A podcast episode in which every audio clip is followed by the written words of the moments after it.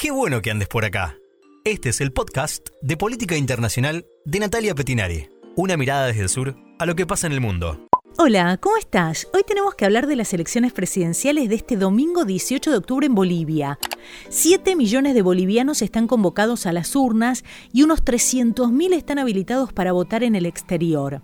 Naciones Unidas, la Unión Europea y la propia Iglesia Católica Boliviana llamaron a una jornada de calma para evitar otra crisis. En los últimos días, en La Paz, Santa Cruz y otras grandes ciudades, los supermercados y estaciones de servicios se llenaron de gente que buscó cargarse de provisiones y combustible para estar preparados ante un eventual estallido de violencia. Sí, se teme que haya violencia en estas elecciones del domingo. ¿Por qué? Bueno, principalmente porque el gobierno interino de Yanine Áñez, en vez de tranquilizar los ánimos como debería ser el presidente de un país, hizo lo contrario y dijo que las fuerzas de seguridad están listas para usar las armas. Como escuchás, el viceministro de Régimen Interior, Javier Isa, dijo que el ejército está preparado para contener disturbios en estas elecciones. Esto decía ante un periodista esta semana. La población está eh, asustada por lo que los dirigentes del movimiento socialismo indicaron, que si es que no ganan en las elecciones van a convulsionar el país. Mm, me parece una aberración lo que dijeron ellos y eh, la policía está preparada para cualquier tipo de convulsión. Esto de decir que no van a salir a las calles, que no van a permitir que, que entre otro gobierno que no sean ellos, es hostigar a la población. La población ya está cansada de esto y y va, vamos a hacer cumplir lo que indica la ley como policía y como ejército también. El, ejército también está preparado en caso de que exista cualquier activación de cualquier grupo irregular que quiera eh, romper el orden público, eh, vamos a actuar. Eh, vamos a actuar de acuerdo a ley. Vamos a usar, en caso de que estas personas no, no logren replegarse con disuasión, vamos a usar agentes químicos, en caso de que eh, ellos utilicen uh, armas, nosotros también estamos listos para el uso de armas. En Bolivia hoy el clima de polarización es muy grande y lo es con mayor grado después de los comicios del 20 de octubre del año pasado cuando Evo Morales se proclamó ganador para un cuarto mandato y tuvo que renunciar en medio de una gran revuelta que se potenció cuando el informe de la Organización de Estados Americanos denunció irregularidades en el proceso electoral. La actuación de la OEA, no sé si te acordás, pero en ese momento agravó la crisis.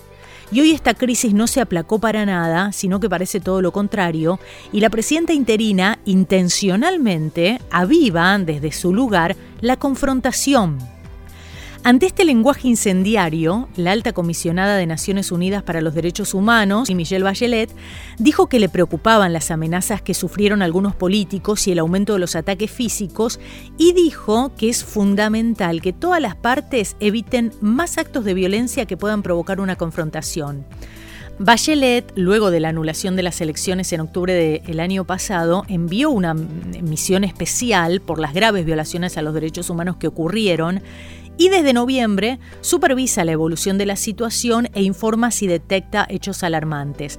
Los miembros de la misión también están haciendo un seguimiento del periodo preelectoral. Además, como te decía, la ONU suscribió otro llamado, junto a los obispos católicos bolivianos y la Unión Europea, que envió una misión de observación electoral al país que pide a los líderes políticos locales evitar la violencia durante y después del proceso electoral, también hay misiones de observación de la Organización de Estados Americanos, del Centro Carter y de la Unión Interamericana de Organismos Electorales. Este domingo, cinco candidatos se miden para buscar la presidencia, aunque según los sondeos son dos los que tienen realmente chances. Igual vamos a hablar de tres. El que más votos obtendría, según las encuestas de intención de voto, que ronda entre el 30 y 32%, sería el candidato del movimiento al socialismo, del MAS, Luis Arce, Economista y político de 57 años, es el gran heredero del MAS. Estuvo al lado de Evo Morales desde que llegó al poder en el 2006, fue ministro de Economía durante los tres mandatos, hizo una pausa de un año y medio en el 2017 por un problema de salud, pero estuvo siempre al lado de Evo.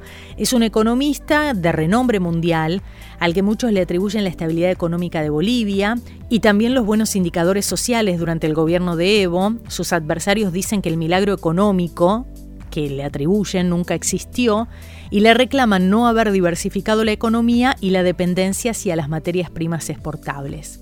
Esto es lo que decía Lucho Arce en el cierre de su campaña, lo hizo en la ciudad del Alto, en el gran bastión de Evo Morales. Hemos vivido, luego de un cruento y sangriento golpe de Estado, una pesadilla. Pensaron que iban a matar al movimiento al socialismo. Y aquí en el Alto les decimos, aquí estamos y estamos vivos. Y Arce lo sigue a no demasiada distancia, se habla de un 24% de intención de voto del expresidente Carlos Mesa. Carlos Mesa se presenta por la coalición de centro derecha Comunidad Ciudadana, eh, él es periodista, historiador, expresidente, tiene 67 años, está lejos de ser nuevo en la política, ¿no? Porque fue vicepresidente del gobierno de Gonzalo Sánchez de Lozada, uno de los más polémicos presidentes que tuvo Bolivia. Su cargo le permitió llegar a ser jefe de Estado cuando Sánchez de Lozada renunció y huyó a los Estados Unidos en medio de la crisis del gas en el 2003.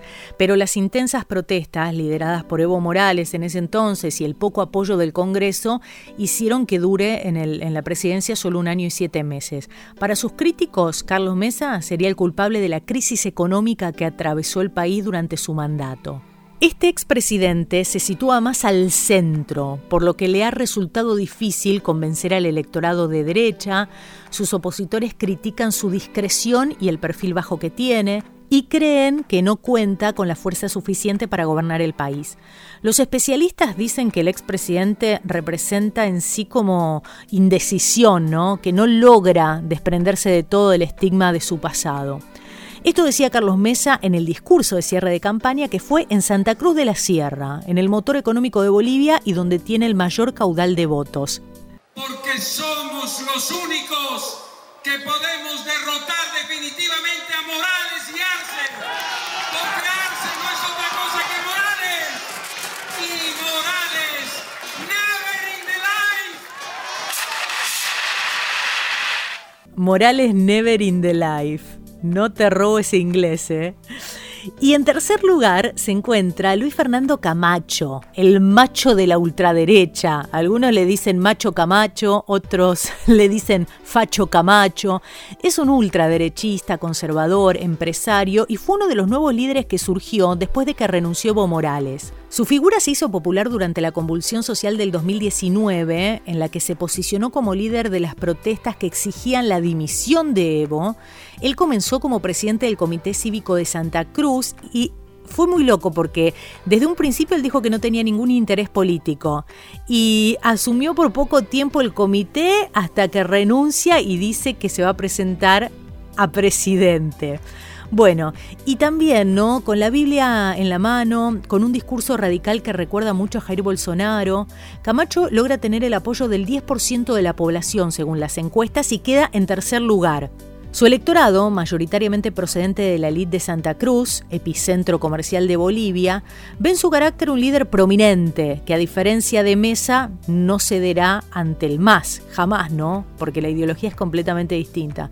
Pero bueno, aunque Camacho no tiene posibilidades de ganar las elecciones, los votos que él reúna van a ser decisivos en los resultados, porque su participación fragmenta el bloque antimacista, ¿no? Camacho también cerró su campaña en Santa Cruz y esto decía. Hicieron todo para que no bajemos. Lo que no saben es que yo aprendí de ustedes que lo que se inicia se acaba. Tenemos un compromiso con Bolivia y con nuestros hijos. Se acabó la vieja política y los que nos vendieron 14 años. Aquí está el famoso 30% que decían las encuestas vendidas. El voto está en manos de cada uno de ustedes. El 18 de octubre a ir con el valor y la dignidad que caracteriza al boliviano a las urnas. Ayúdenme a decir, voto valiente. Camacho presidente. Pero el tema es que parece que la historia se repite. Aunque Arce encabeza las encuestas, debe obtener al menos el 51% de los sufragios o el 40% de los votos, con una diferencia de 10 puntos con el segundo para ganar en primera vuelta. Si esta diferencia no es suficiente, los dos primeros candidatos van a ir a balotaje. Un año Después, si como en el 2019, las encuestas sitúan a Carlos Mesa en segundo lugar, aunque varios partidos han declinado de su candidatura para no dispersar el voto, entre ellos la presidenta interina Yanine Áñez. Luis Fernando Camacho, en cambio, no. Él no quiso abandonar la, la carrera presidencial, que sin dudas habría sido importante para la oposición. Bueno, lo más probable, como te decía, es que ambos, que Arce y Mesa, deban disputar una segunda vuelta en noviembre. En este caso, Carlos Mesa es quien tendría más ventaja porque aparece como quien lograría aglutinar el voto antimacista, ¿no? Anti-Evo Morales. Según las encuestas, una semana antes de las elecciones había un 20% de indecisos. ¿A dónde irán sus votos es la gran pregunta? Los expertos coinciden en que en una segunda vuelta Carlos Mesa saldría ganador ya que todas las fuerzas contrarias al MAS se unirían en su contra. Acá hay que tener en cuenta que la segunda vuelta es menos importante. ¿Por qué? Porque ahora este domingo, en la primera vuelta, se determinan las cuotas de poder. Se define qué cantidad de diputados va a tener cada fuerza, ¿no? Y esto es determinante para saber si a futuro el presidente va a contar o no con márgenes de gobernabilidad. Evo Morales tenía mayoría absoluta, no tenía oposición, no necesitaba negociar con nadie, pero ahora lo más probable es que el nuevo gobierno tenga que entrar en la dinámica de la negociación y empezar a establecer consensos. Y en cualquier escenario, el MAS será clave en la futura gobernabilidad. Incluso si pierde la presidencia, podría tener mayoría parlamentaria. Como te decía, en las encuestas se muestra que mantiene una base dura de apoyo popular que ronda el 30%. Y hoy el MAS es la única fuerza de izquierda con proyección política en el país y la más importante en el mundo rural boliviano. La politóloga Sofía Cordero Ponce escribió un artículo que llama Bolivia el Estado plurinacional en disputa, donde se preguntaba, digamos, en este contexto donde la oposición apareció con enorme sed de revancha o de venganza o no sé qué, pero bueno, fue muy raro cuando Janine Áñez, al ser proclamada presidenta interina e investida por un militar, ir al Palacio de Gobierno con una enorme Biblia en las manos diciendo gracias a Dios que ha permitido que la Biblia vuelva a entrar al palacio. Y durante los días siguientes que se vino la quema de la huipala por parte de grupos opositores a Evo Morales, ¿no? La huipala, la bandera multicolor símbolo de los pueblos indígenas, esto generó una reacción y una alerta muy grande. Eh, muchos bolivianos salieron a manifestarse en señal de protesta. La policía pidió disculpas, porque la policía también había quemado la huipala. Bueno, y Camacho, fíjate, el tercero en las encuestas, en una entrevista realizada en Washington, él dijo, asumo la ignorancia de creer que la huipala reflejaba al MAS, cuando la huipala reflejaba a los indígenas, y soy consciente lo desconocía. Ahora, ¿en qué país estuvo viviendo Camacho todo este tiempo? Entonces, Sofía Cordero Ponce se preguntaba en este artículo, ¿qué efectos pueden tener los recientes cambios políticos? Entonces ella dice, el Estado plurinacional, a partir de la nueva constitución del 2009, sentó las bases de una nueva comunidad política al ampliar los derechos de ciudadanía con el reconocimiento de las naciones y pueblos indígenas originarios campesinos. Más allá de los efectos de la coyuntura política, dice Sofía, lo que ahora está en juego es la permanencia del reconocimiento de la diversidad como factor de cohesión de la sociedad. Esta nueva constitución del 2009 trastocó las bases de la comunidad política y amplió los derechos de ciudadanía, reconociendo la diversidad identitaria y cultural. Veremos si esto sigue siendo así o no en Bolivia. Lo va a decidir el tiempo y lo van a decidir los ciudadanos bolivianos. ¿Qué dirá la voluntad popular el domingo? Bueno, ya lo veremos. El gran tema gran acá es que el nuevo líder se va a enfrentar a múltiples desafíos. El primero, eh, la estabilidad democrática. De la mano de la pacificación del país, la estabilidad democrática. Reactivar la economía, el sistema sanitario, el sistema de justicia. Son muchas cosas las que va a tener que resolver el futuro presidente del Estado Plurinacional de Bolivia. Esto fue todo por hoy, gracias por haber llegado hasta acá. Si andás por YouTube, te invito a que te des una vuelta por mi canal. Todos los miércoles hay un video nuevo, con lo más importante de la semana contado de una manera distinta. Anda y vas a ver de qué te hablo. Es una mirada desde el sur a lo que pasa en el mundo.